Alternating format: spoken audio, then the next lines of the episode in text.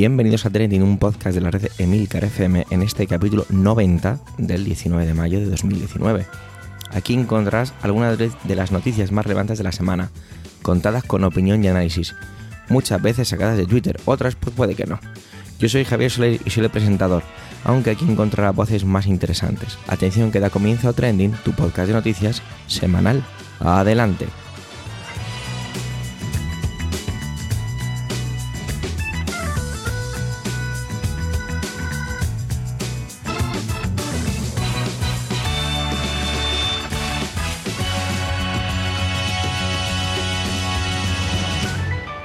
Bueno, como habréis podido percibir en el inicio, en la cabecera inicial, mi voz está muy cansada. Y es que no hace ni 24 horas estaba haciendo de speaker en un evento en mi trabajo durante más de 6 horas hablando y gritando por un micrófono. Así que os pido disculpas porque si normalmente me trabo, porque me trabo, me pongo nervioso al hablar o me quiero adelantar y dar algún tono, hoy seguramente en este capítulo número 90 pues sea más, más acuciado. Si es así, pues os pido ya perdón desde el principio. Y es que decimos ya que llevamos 90 capítulos y la verdad es que es espectacular. ¿Qué rápido pasa el tiempo o no? Bueno, es un poco extraño, ¿no? Como dijo aquel loco, el tiempo es algo relativo. José Miguel y Antonio, han traído intervenciones que según Antonio se complementan. Y bueno, la verdad es que sí, en cuanto os diga los títulos de cada uno. Por ello, vamos a empezar con José Miguel, que habla sobre el socialista Eguiguren y seguidamente, sin que vuelva esta voz rota, lo hará Antonio sobre Josu Ternera. ¿Vale? Lo único que vamos a hacer es hacer la pausa con las entradillas musicales. Una vez oído el título de las intervenciones, como os decía, pues habéis adivinado que lógicamente están relacionadas. Por ello, adelante José Miguel, adelante Antonio.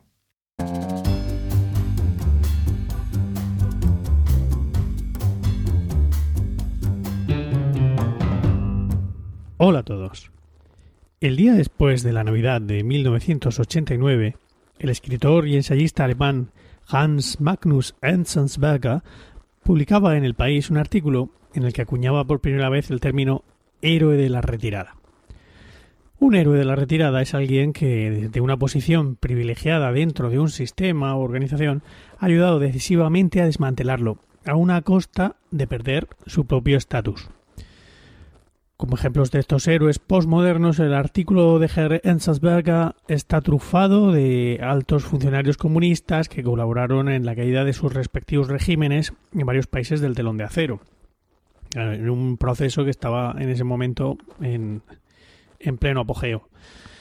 Obviamente, no se trata de héroes en el sentido clásico de la palabra, ni mucho menos en el sentido de Marvel o DC Comics. Son personas que tomaron conciencia de que las organizaciones en las que estaban involucradas estaban abocadas al fracaso y decidieron colaborar para acelerar el inevitable final. Unos por oportunismo, otros por responsabilidad y otros por salvar el pescuezo, pero por la razón que sea decidieron dar un empujoncito a esa retirada que tarde o temprano iba a tener lugar. Y una última característica muy importante en la que coinciden todos estos héroes casi nunca alcanzan el reconocimiento ni de propios ni de extraños. El caso es que hace un par de días, con ocasión de la detención en Francia de Josu Ternera, al histórico socialista vasco Jesús Eguiguren se le ocurrió aplicar el término de héroe de la retirada al etarra recién detenido. Tanto Eguiguren como Ternera jugaron un papel definitivo en las negociaciones que felizmente llevaron a la disolución de la banda terrorista, cuyo comunicado leyó precisamente Josu Ternera. Nadie podrá negar, además, que Josu Ternera ocupó una posición preeminente en la banda terrorista durante mucho tiempo, y que su posición, después de la disolución de ETA, ha empeorado considerablemente, teniendo que vivir escondido en los Alpes franceses con un cáncer que probablemente no estaba siendo atendido de la manera más conveniente. No me negaréis entonces que le encaja como un guante el dichoso término, ¿O qué? Bueno, pues resulta que el novio de Malú y el del máster en Jardavaca se han lanzado como locos al cuello, como lobos, perdón, al cuello de Giguren por usar el término de héroe de la retirada con Josu Ternera. Que si los verdaderos héroes son las víctimas y las fuerzas de seguridad del Estado, y patatín, Yo no sé si será por maldad, por oportunismo político o por pura ignorancia, pero por más que Guren ha intentado explicar el dichoso término, la tormenta contra él no ha terminado. Supongo que la extraña pareja oye la palabra héroe y solo pueden pensar en Blas de Lezo. Claro que, como están en modo campaña electoral, tampoco se lo tendremos en cuenta. De hecho, pensándolo fríamente, creo que no solo yo, su tornera, es un héroe de la retirada, sino que Guren también lo es no tiene el reconocimiento que merece y de alguna manera formaba parte de un sistema en el que muchos se encontraban muy a gusto, empezando por Pablito y Albertito, y que además ayudó a ponerle fin. Me refiero a la lucha contra ETA. Y prueba de lo a gusto que estaban algunos con esa, en, en, ese contexto de la lucha contra ETA es que más de nueve años después del último asesinato de ETA, que fue en marzo de 2010 en Francia, siguen hablando del tema en sus mítines como si estuviéramos a principios de los 80. Josu Ternera es un héroe de la retirada. Y eso, por supuesto, no significa que no deba responder por las cuentas que tenga pendientes con la justicia. Creo que ya he dejado claro lo que significa. Y si no lo tenéis claro, volved al principio de esta, que ha sido mi intervención de esta semana. Muchas gracias por haber llegado hasta aquí y hasta pronto.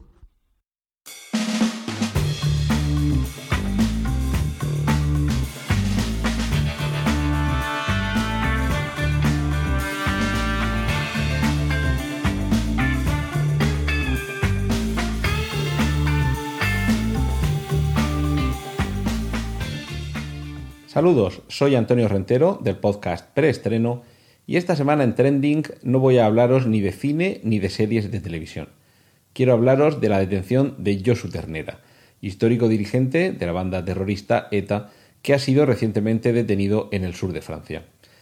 Parece que aunque lleva ya unos cuantos años sin matar, y básicamente se puede decir que la banda terrorista ETA está desarticulada e inactiva, ello no quiere decir que debamos olvidarnos de perseguir a quienes en su día fueron miembros activos de la misma, dirigentes que señalaban a quien había que quitarse de en medio y en cualquier caso responsables de una u otra forma de esa sangrienta historia que permanece enraizada junto a las últimas décadas de la historia de España.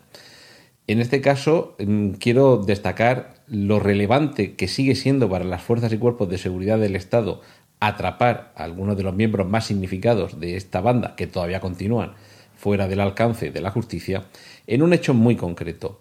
Si no sabéis mm, los detalles más concretos de, esta detención, os diré que ha sido en, las puertas de un centro sanitario donde acudía yo su ternera para un tratamiento para el cáncer que según parece está sufriendo.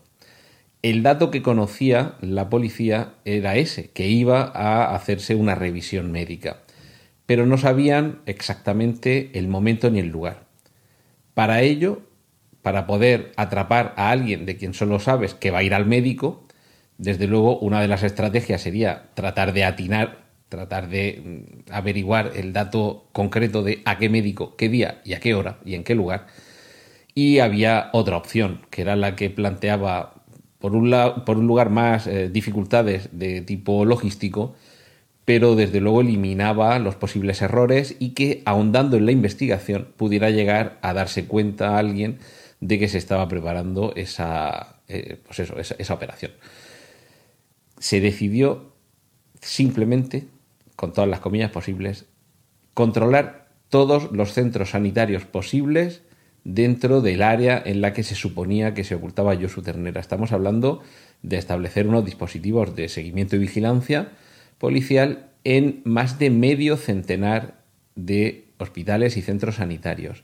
Es decir, no estamos hablando de una operación pequeña, estamos hablando de movilizar a un número muy numeroso de efectivos que tuvieran que montar además un dispositivo discreto de vigilancia en torno a esos centros y que en diversos casos no es solamente tener unos coches aparcados eh, fuera en las inmediaciones de un centro sanitario esperando reconocer a, a, la persona a la que quieres detener, sino que dentro del propio centro tienes que, disponer de alguien que se hace pasar por un lesionado, por un herido, que llega con el brazo en cabestrillo, fingiendo que se le ha salido de sitio el hombro, en fin, cualquier tipo de, dolencia que te pueda llevar a urgencias y, estar más o menos justificado el que estés merodeando por esa zona y luego que seas capaz de reconocer a la persona a la que vas a detener y que puede haber cambiado de aspecto por muy vigilado que lo tengas, siempre puede haber algo que te despiste y siempre puedes cometer algún error. Esto eh, en el cine lo hemos visto mucho, ¿no?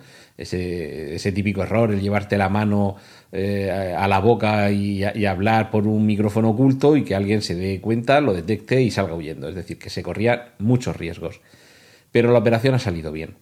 Ha salido bien y, y evidentemente has tenido que fallar en 49 puntos de vigilancia para que en uno de ellos acertaras y además corriendo el riesgo de, que por alguna cuestión ese día, esa hora y en ese centro al final no acudiera nadie por diversas circunstancias. Imagínate que, que a Josu Ternera ese día, pues, yo sé, pues tiene fiebre o le da una diarrea o se rompe un dedo del pie y no puede andar y dice, bueno, voy a esperar mañana a ver si se me pasa el dolor y entonces voy.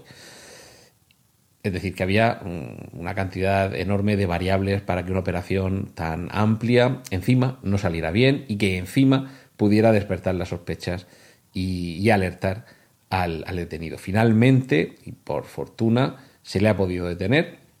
Quizá esto supone eh, un, un certificado más que habría que añadir a la defunción de ETA Creo que son ya muy escasas las posibilidades de que vuelva a, la lucha armada y creo que tenemos que felicitarnos y sobre todo tenemos que felicitar a las fuerzas y cuerpos de seguridad del Estado y a la justicia española que poco a poco lo han ido logrando. También, en cierta medida, a algunos políticos, a algunos partidos que han conseguido de alguna manera arrinconar, si bien no del todo, al, brazo político que le daba soporte a esa, ideología.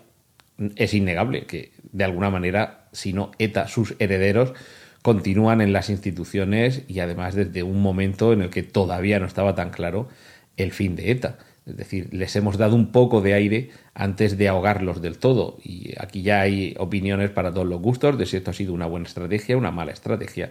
Pero en cualquier caso, por suerte, como digo, eh, ya no parece que vaya a haber ni más atentados, ni más muertes, ni más violencia por parte de ETA. Pero el hecho de que haya quedado atrás en el tiempo esa actividad, como digo, no supone relajarse en cuanto a perseguir a los delincuentes que todavía no han sido puestos a disposición de la justicia y sobre todo a esclarecer esos más de 300 asesinatos de ETA en los que todavía no está claro quién es el responsable, en los que todavía no está claro quién lo ordenó y quién lo ejecutó. Es decir, todavía quedan más de 300 muertes en las que aún no sabemos quién es el culpable, a quién se le debe atribuir y, por supuesto, esto lo que significa es que son asesinatos que han quedado sin castigo. ¿Se ha acabado ETA? Sí y no.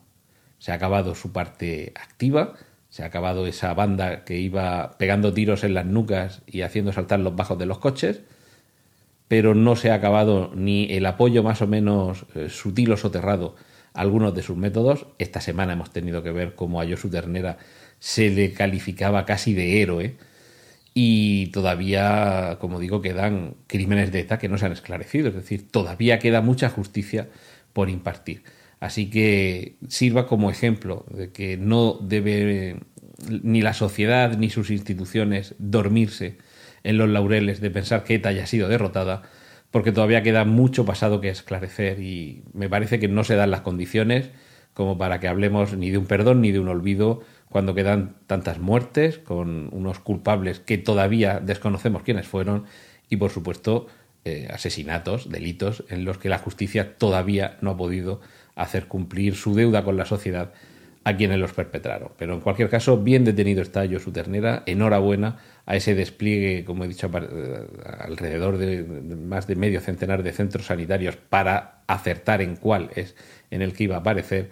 Y, quizá ese, ese punto positivo que debemos quedarnos, y es que pasará el tiempo, pero todavía, eh, aunque quizá tarde y quizá no siempre a gusto de todos, de todos pero parece que continúan funcionando adecuadamente nuestras eh, instituciones en cuanto a justicia y seguridad, como digo, aunque no sea a, gusto de todos y aunque sea después de mucho tiempo. Pero, pero sigamos pensando que hay esperanza para que finalmente todo comportamiento violento tenga de una forma u otra, aunque sea tarde, su justa retribución, en este caso con unos cuantos años a la sombra. Esto es todo lo que quería compartir esta semana con vosotros aquí en Trending. Un saludo de Antonio Rentero y os dejo que disfrutéis con el contenido que tienen para vosotros el resto de mis compañeros.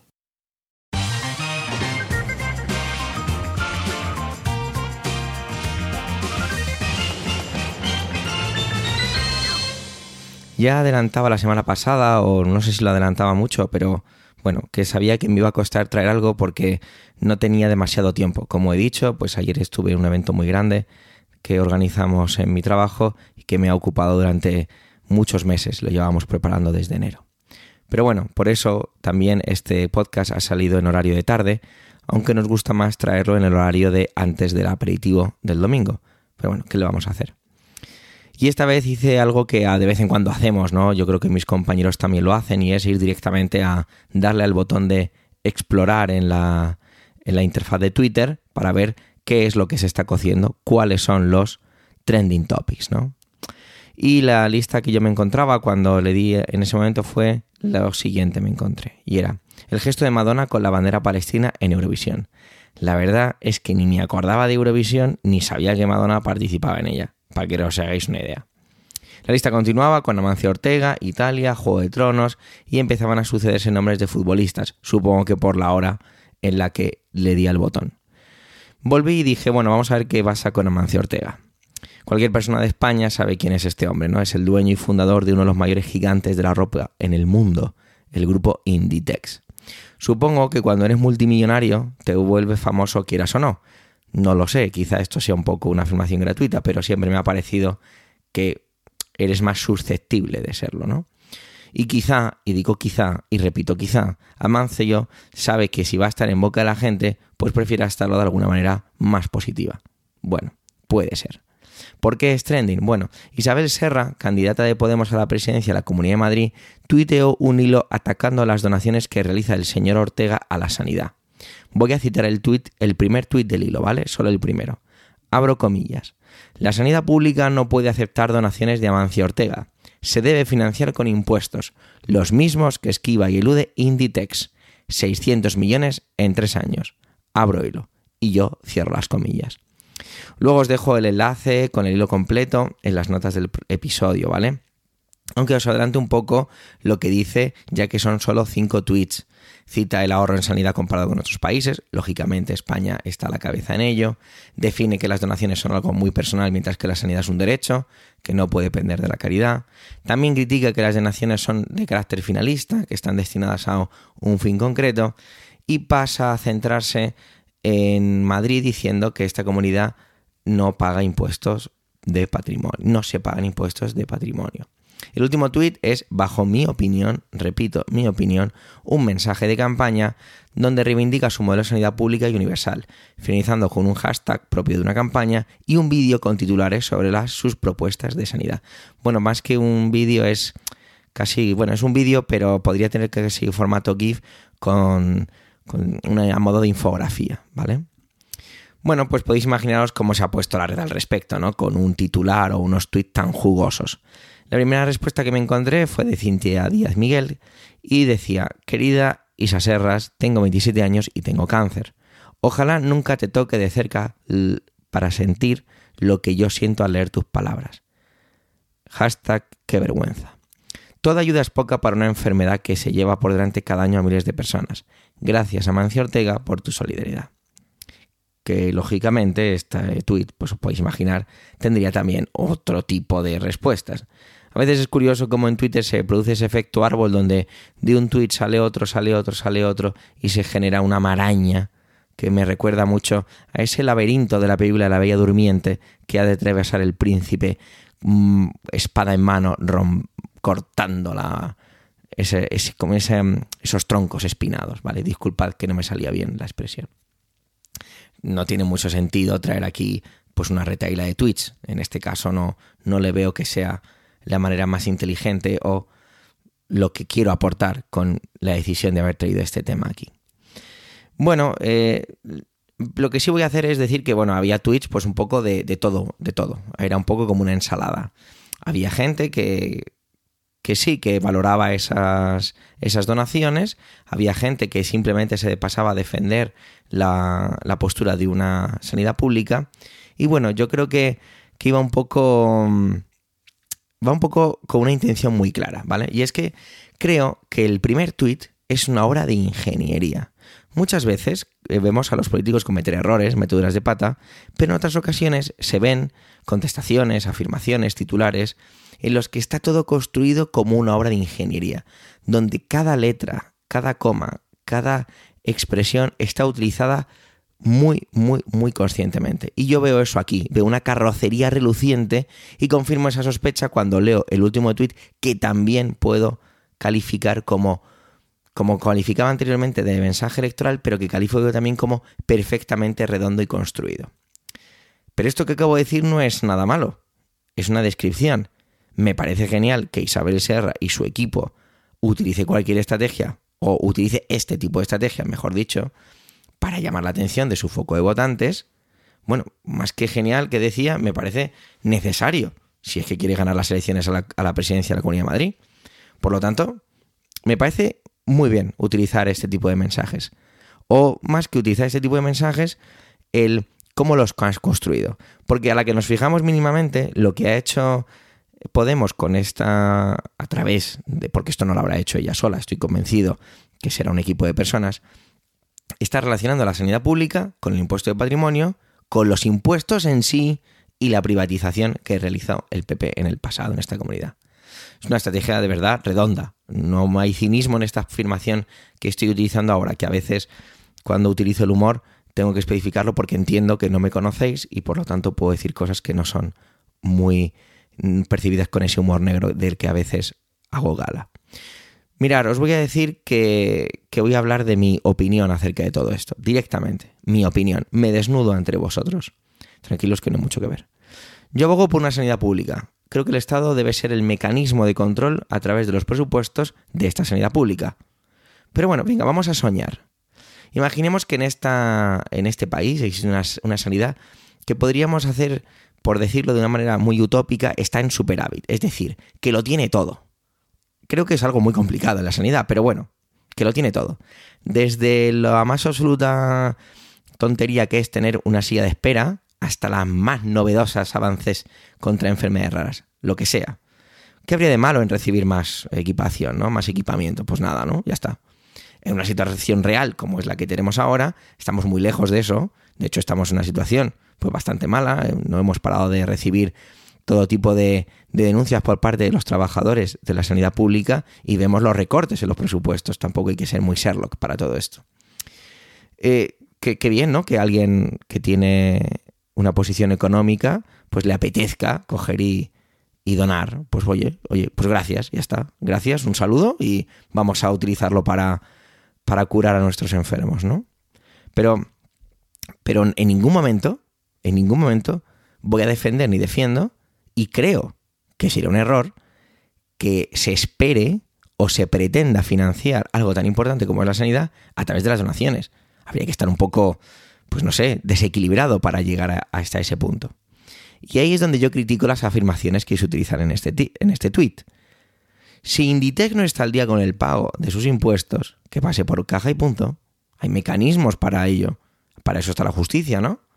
Si en Madrid no está regulado el impuesto de patrimonio, bueno, pues ahí tenemos las urnas dentro de poco, revisemos los programas electorales y si consideramos que es una máxima prioritaria, y vuelvo a utilizar y a decir que no estoy siendo cínico en esto, creemos que tiene que aplicarse, bueno, pues votemos a aquellos partidos que vayan a aplicarlo y ya está. Y que se aplique.